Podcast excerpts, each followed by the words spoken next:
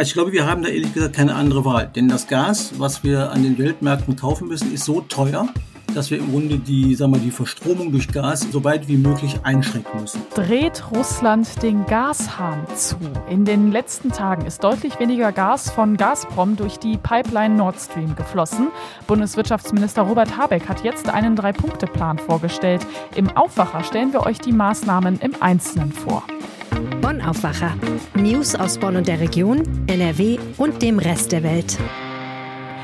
Ich bin Laura Mertens. Hi, schön, dass ihr da seid. Wir sprechen heute im Aufwacher außerdem über Zecken. Solingen ist das einzige Risikogebiet neuerdings hier bei uns in NRW. Wir klären für euch, welche Krankheiten Zecken übertragen können und was ihr über die Impfung wissen müsst. Und lasst uns doch gerne ein Abo da, wenn euch dieser Podcast gefällt. Danke. Und jetzt gibt es für euch die Meldungen aus Bonn. Eine Spinne im Garten für Benjamin Menke aus Wachtberg. Erschreckend, aber irgendwie auch faszinierend. Bei der Gartenarbeit hat er plötzlich eine seltene Spinne entdeckt. Die Spinne hat große Beiß- und Fangwerkzeuge. Menke beschreibt sie als exotisch. Menke machte ein Foto von ihr und recherchierte im Internet. Das Ergebnis? Es handelt sich um eine seltene Tapezierspinne. Diplombiologe Hans-Joachim Krammer bestätigt seine Vermutung. Laut Krammer ist Menke ein echter Glückspilz.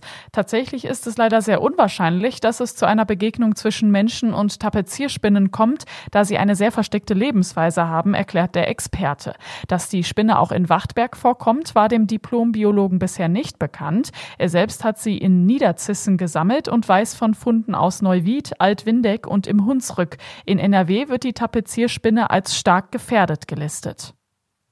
Linus Moog ist erst 17 Jahre alt, geht in Beue zur Schule und ist bald im Mainzer Tatort zu sehen. Angefangen hat Linus als Darsteller im Jungen Theater Bonn. Nun erobert er die Fernsehbühne. Im nächsten Tatort aus Mainz, der am 26. Juni ausgestrahlt wird, spielt der Beuler Schüler an der Seite von Heike Markatsch eine Hauptrolle. Schon vor einigen Jahren wurde der amerikanische Autor, Produzent und Regisseur Tim Burton auf Moog aufmerksam. Allerdings lag das nicht an seinen Schauspielkünsten. Mit zwölf Jahren hat Moog mit Twitty Boy alias 008 bereits einen eigenen Comichelden erschaffen. Burton traf Linus Moog bei einer Ausstellung sogar einmal persönlich. Die Drehtage in Mainz waren sehr aufregend für den 17-Jährigen. Die Zusammenarbeit mit Stars wie Heike Markatsch war wirklich unbeschreiblich. Alle waren sehr nett und haben geholfen, wo sie nur konnten. Doch mit der einen Tat Tatortfolge war es nicht vorbei. Im Sommer beginnen die Dreharbeiten für eine neue Folge der Soko Köln, in der Moog mitspielt. Trotz der hohen Temperaturen kamen 8000 Besucherinnen und Besucher zum Tag der offenen Tür in die Villa Hammerschmidt. Das Fest fand zum ersten Mal nach 2018 wieder statt. Die Besucher konnten am Samstag nicht nur den Park, den Kanzlerbungalow und andere historische Räume besuchen, sondern auch Bundespräsident Frank-Walter Steinmeier treffen. Der kam nämlich am Nachmittag mit dem Hubschrauber nach Bonn. In seiner Begrüßungsrede sagte der Bundespräsident, er habe nicht gedacht, dass das Interesse so überwältigend groß sein würde. Die Tickets für die Führungen durch die Räume der Villa und durch den alten Kanzlerbungalow waren praktisch sofort vergriffen. Steinmeier freute sich, dass es Interesse an der Zeitgeschichte gebe. Bundesentwicklungsministerin Svenja Schulze betonte, wie wichtig der Tag der offenen Tür ist. Demokratie lebt davon, dass man miteinander reden und sich austauschen kann, sagt sie. Dankeschön nach Bonn. Ans Heizen denken wir bei den Temperaturen in den letzten Tagen so eher nicht, aber der Herbst und der Winter kommen schneller als wir denken und dann haben wir vielleicht kein Gas mehr. Bundeswirtschaftsminister Robert Habeck hat uns da gerade so ziemlich schlechte Aussichten vorgestellt. Russland hat seit Tagen weniger Gas über die Pipeline Nord Stream geliefert. Und wenn das so weitergeht, sagt Habeck, wird es knapp. Er will das jetzt mit einem Drei-Punkte-Plan verhindern. Mein Kollege Georg Winters aus der Rheinischen Post Wirtschaftsredaktion hat sich die geplanten Maßnahmen für euch mal angeschaut. Hallo Georg. Hallo, Laura. Jetzt gerade verbrauchen wir ja zumindest so im normalen Haushalt eher wenig Gas. Aber wie ist denn gerade so die Gaslage in Deutschland? Wie sieht es auch aus mit den Vorräten, die wir haben? Ja, also ich glaube im Moment, wie du schon sagst, äh, spüren wir das wenig. Am Samstag hatten wir 36 Grad, gestern war es dann ein bisschen weniger. Ähm, insofern spüren wir, glaube ich, die, äh, den Gasengpass im Moment nicht. Richtig treffen wird uns dann das vielleicht so im Herbst, Winter, wenn wir alle die Heizung wieder anmachen, äh, dann wird es richtig heftig.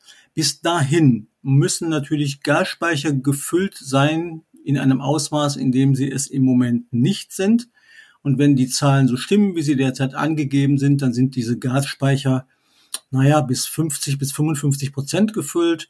Und die Vorgaben, die gemacht worden sind, äh, heißen für den 1. Oktober 80 Prozent des Speichers sollen voll sein und bis zum 1. November 90 Prozent des Speichers. Bis dahin ist natürlich noch ein weiter Weg dann. Ja, auf jeden Fall. Also mal eben wirklich ganz schön große Mengen an Gas, die wir da noch zusammenkriegen müssen. Habeck hat sich jetzt deswegen drei Maßnahmen auch überlegt und die vorgestellt, um natürlich auch einen Engpass im Winter zu verhindern. Gehen wir die jetzt mal einzeln durch. Also Nummer eins ist natürlich klar, mehr Gas speichern. Das heißt aber auch, mehr Gas kaufen. Wie stellt er sich das denn vor? Wo soll das Geld herkommen? Ja, der, der Bund hat ja eine eigene Bank, eine eigene Förderbank, die KfW-Bank. Ähm, die hilft immer dann, wenn irgendwo Mann, äh, Not am Mann ist. Und die soll diesmal 15 Milliarden Euro für einen Kredit bereitstellen. Dieses Geld geht dann an die Trading Hub Europe, THE, die hat ihren Sitz in Ratingen und ist für die Gasversorgung sozusagen zuständig. Die, die wickelt das alles ab. Die sollen dann eben an den Weltmärkten Gas kaufen, das mit Sicherheit noch teurer werden wird, ähm, weil Gazprom in Russland ja die Gaslieferung eingeschränkt hat und soll dafür 15 Milliarden Euro kriegen. Über welchen Zeitraum ist noch nicht klar. Ähm, aber diese 15 Milliarden Euro sollen dann dazu dienen, zusätzliche Gasmengen zu beschaffen. Der Bund hatte das ja im März schon mal gemacht. Das war ja dann kurz nach dem Kriegsausbruch. Da ist dann auch Geld für den Kauf von Gas geflossen. Man fragt sich nur immer, das geht ja nicht unendlich. Also das ist jetzt vielleicht eine gute Maßnahme, aber in Zukunft kann das doch gar nicht mehr klappen, oder? Ja, ist die Frage. Die Frage ist halt, welche Opfer sind wir alle bereit für diesen Krieg oder für die Beendigung dieses Krieges zu bringen?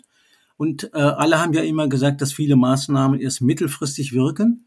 Und wir kommen halt nicht äh, von heute auf morgen aus dieser Gasabhängigkeit von Russland heraus und müssen entsprechend sehen, wie wir uns daraus befreien können, möglichst schnell. Und dazu gehört eben auch Gas anderswo einzukaufen, dass das dann immer teuer wird, wenn die Nachfrage eben steigt, liegt in der Natur der Dinge. Und deswegen, glaube ich, haben wir vorerst keine andere Wahl. Wir alle hoffen äh, zunächst mal aus humanitären Gründen, aber eben auch aus ökonomischen Gründen, wenn man ehrlich ist, dass dieser Krieg dann möglichst schnell zu Ende geht. Immerhin gibt's ja einige Ideen. Robert Habeck hat ja auch noch eine zweite Idee, ein Gasauktionsmodell. Das heißt, Habeck will ja die Industrie dazu bringen, weniger Gas zu verbrauchen. Und dieses übrig gebliebene Gas, so in Anführungszeichen, soll ja dann in die Speicher gehen. Wie kann das denn in der Realität aussehen? Ja, das ist wie so eine Art Auktionsmodell. Das heißt, wenn ich als Unternehmen dann bestimmte Gasmengen nicht verbrauche, dann stelle ich die halt zur Verfügung und dafür kriege ich Geld. Das ist dann die Entlohnung für die Unternehmen. Andere Unternehmen, die dann eben mehr Gas brauchen, müssten das halt einkaufen. Das ist wie so ein Markt, an dem derjenige, der irgendwelche Dinge nicht mehr nötig hat, die an jene verkauft, die es nötiger haben. Ähm, ob das am Ende funktioniert, ist natürlich ähm, schwer zu sagen, weil ein Teil dieses Gases wird in Strom umgewandelt. Und die Strom äh, ist, der Strom ist wieder notwendig für die Produktion in Unternehmen und da wird es natürlich schwierig, weil es will natürlich auch keiner bestimmte Produktionsausfälle in Kauf nehmen. Ähm, das ist die andere Seite der Medaille. Deswegen muss man halt sehen, wie das funktioniert. Und es gab auch heute schon einige Vertreter, die im Grunde davor gewarnt haben. Ähm, Johannes Pöttering, der ist Hauptgeschäftsführer des Unternehmerverbandes in NRW, der hat im Grunde dann klar gesagt, wir begrüßen das Ganze, solange nicht die Prozesswärme dabei betroffen ist, die nicht runtergefahren werden muss und dann im Grunde die Lücke kurzfristig durch Kohlestrom ersetzt werden kann. Wenn das funktioniert, dann ist alles gut. Wenn das nicht funktioniert, dann gibt es halt ein Problem für die Produktion. Und er hat auch im Grunde dann klar gesagt, es drohen dann massive Störungen in den Lieferketten und möglicherweise auch der Verlust einer Vielzahl von Arbeitsplätzen. Das muss man also alles bedenken, wenn man solche Ideen entwickelt. Auf den Kohlestrom kommen wir gleich noch zu sprechen, aber bei der Industrie fällt ja eigentlich hier in NRW auf, okay, da haben wir ja ziemlich viel von. Mir fällt als erstes ThyssenKrupp ein, Bayer, die Post. Haben die sich denn speziell jetzt schon dazu geäußert? Weil die Pläne sind ja jetzt noch relativ frisch. Ja, bisher noch nicht. Äh, also bis Stand Sonntagnachmittag hatten sie sich noch nicht geäußert. Und ähm, das ist natürlich auch schwierig. Man muss ja erstmal wissen, ähm, was kriege ich denn überhaupt dafür, dass ich möglicherweise Gas nicht verbrauche? Wie funktioniert diese ganze Idee mit der Auktion, bevor Unternehmen sich da äußern? wollen die erstmal Konkretes eigentlich genau wissen. Das ist halt schwierig. Aber es ist vorstellbar natürlich, dass sie darauf eingehen. Ähm, aber es ist andererseits halt auch so, dass ein Drittel aller Umsätze zum Beispiel in der chemischen Industrie, die kommen halt aus NRW. Also das heißt, hier sitzt also auch die energieintensive Produktion, die das Gas natürlich dringend notwendig hat. Und äh, da ist natürlich dann das größte Problem gegeben. Deswegen muss man mal gucken, was die hier sagen. Ähm, so die Region Rhein und Ruhr ist auch wegen ThyssenKrupp, du hast es gesagt, Stahl, auch eine energieintensivste Region in NRW überhaupt. Und damit sind wir schon davon betroffen. Aber was die Unternehmen tatsächlich tun, das müssen wir in den nächsten Tagen mal versuchen zu eruieren. Das wird sich dann also zeigen. Ihr könnt auf jeden Fall auch immer dranbleiben. Auf RP Online kriegt ihr zu dem Thema dann auch alle aktuellen Entwicklungen. Dann kommen wir mal zum Kohlestrom. Das ist ja auch wirklich ein krasser Vorschlag für Robert Habeck, denn das erzeugt wirklich so ein schräges Bild. Also der grüne Habeck, so ein Klimaschutzminister, der setzt sich jetzt dafür ein, dass es zumindest kurzfristig mehr Kohlekraftwerke gibt. Du hast es schon gesagt, klar, irgendwie um Gas zu sparen, da muss man ja irgendwas machen. Aber wie soll das gehen? Also wo kommen jetzt auch diese Kohlekraftwerke auf einmal her? Ja, das sind im Grunde Kohlekraftwerke, die es ja gibt. Das ist ja, ähm, sind ja keine neuen Kraftwerke, die jetzt hier aus dem Boden gestampft werden, ähm, sondern das sind dann im Grunde Kraftwerke, die im Moment, sagen wir mal, weniger genutzt werden die aus irgendwelchen Reserven ersetzt werden, die Mengen. Äh, und da ist es natürlich schwierig, das erstmal so zu machen, aber es ist natürlich halt andererseits auch unumgänglich. Also wir kommen an dieser Nummer, glaube ich, am Ende des Tages nicht vorbei. Und die Frage, die man sich dann am Ende stellen muss, wollen wir diesen, diesen umweltpolitischen Sündenfall in Kauf nehmen, wegen des Krieges oder nicht? Und ich glaube, da kann aus meiner Sicht die klare Antwort endlich nur lauten, das müssen wir tun. Ähm, denn es ist ja auch vorübergehend und alle, glaube ich, die sich Gedanken um die Umwelt machen, werden zumindest auch zugestehen, dass man diesen Krieg in der Ukraine so schnell wie möglich beenden muss. Ja, das ist natürlich klar. Äh, du hast es gesagt, das sind irgendwie Opfer, die wir dann eingehen müssen. Jetzt habe ich mir mal angeschaut, 2021 ähm, hat ja Gas bei der Stromversorgung schon 15 Prozent hier in Deutschland ausgemacht. Also einen größeren Anteil gibt es eigentlich nur bei der Kohle und wenn man alle erneuerbaren Energien insgesamt äh, zusammennimmt. Vor diesem Hintergrund, wie realistisch sind denn Habecks Pläne? Kann man das irgendwie einschätzen? Ja, ich glaube, wir haben da ehrlich gesagt keine andere Wahl. Denn das Gas, was wir an den Weltmärkten kaufen müssen, ist so teuer, dass wir im Grunde die, sagen wir, die Verstromung durch Gas so weit wie möglich einschränken müssen. Das heißt, wir haben im Grunde keine andere Wahl, als uns aus anderen Energieträgern zu bedienen. Die erneuerbaren Energien, deren Anteil ja so groß wie möglich werden soll, die können das im Moment alleine nicht leisten. Also brauchen wir wahrscheinlich auch einen höheren Anteil ähm, an Stromerzeugung aus den Kohlekraftwerken. Und deswegen halte ich diese Pläne schon für realistisch. Robert Habeck hat das ja auch nicht zum ersten Mal gesagt. Das ist ja kein neuer Plan. Der wird jetzt irgendwann mal konkretisieren müssen, wie viel dann wirklich aus welcher Quelle kommt. Wir müssen Gas sparen, sonst wird es im Winter schwierig, da Russland die Gaslieferungen weiter verringert. Bundeswirtschaftsminister Robert Habeck hat drei Maßnahmen vorgestellt, wie das gehen soll. Die Infos dazu hatte mein Kollege Georg Winters. Danke dir, Georg. Gerne. Und wir kommen zu unserem zweiten Thema in diesem Aufwacher. Sie sind winzig klein, aber können ganz schön viel auslösen. Zecken. Der Sommer ist da, das heißt, auch die Zecken sind jetzt da. Die sitzen gerne im hohen Gras und besonders wenn es geregnet hat und dann danach die Sonne rauskommt, dann springen sie auf andere Lebewesen, auch natürlich auf uns Menschen. Tanja Walter hat sich mit den Zecken beschäftigt. Hallo Tanja. Hallo. Zecken gibt es ja erstmal überall und in einigen Gegenden sind sie ja auch nicht ungefährlich. Es gibt äh, sogenannte Risikogebiete, in denen ähm, Zecken vorkommen, die FSME übertragen. Das ist die sogenannte Frühsommer-Meningoenzephalitis, heißt das ähm, komplizierte lange Wort dazu. Und für diese zeichnet äh, das Robert Koch Institut in jedem Frühjahr eine neue Karte aus. Und ähm, diese Zecken kommen am häufigsten vor in Süddeutschland, in Bayern, Baden, äh, Baden-Württemberg, Südhessen, in Thüringen und Sachsen auch, aber in diesem Jahr auch zum ersten Mal im Stadtkreis Solingen. Der ist quasi auf diese Karte neu aufgenommen worden und somit hat NRW ähm, auch das erste FSME-Risikogebiet. Ähm, darüber hinaus gibt es auch einzelne Risikogebiete in Rheinland-Pfalz, also das betrifft dann nicht ganz Rheinland-Pfalz, sondern auch da wieder nur einige Bereiche das Saarland, Mittelhessen oder Niedersachsen. Grundsätzlich aber kommen natürlich Zecken überall vor. Also diese Risikogebiete, die ich jetzt gerade genannt haben, habe, die betreffen eben nur Zecken, die FSME übertragen. FSME, was ist das? Ja, ähm, das ist eine äh, Krankheit, die sich in der Regel mild zeigt und äh, keine Symptome zeigt. Ähm, diese Krankheit ähm, ist durch Viren hervorgerufen und das Wichtige dabei ist, die ist sehr gefürchtet, weil sie eben auch eine gefährliche Hirnhautentzündung hervorrufen kann, die ähm, tödlich enden kann. und man kann sich dagegen impfen lassen. Eine FSME-Infektion lässt sich nicht anders therapieren, also lässt sich nicht therapieren. Man kann dem nur vorbeugen durch eine Impfung. Du hast es am Anfang schon gesagt, wir haben hier in NRW jetzt auch ein Risikogebiet, die Stadt Solingen im Bergischen Land. Also eigentlich kann man ja sagen, wer jetzt dahin will, der sollte sich die Impfung ja schon holen.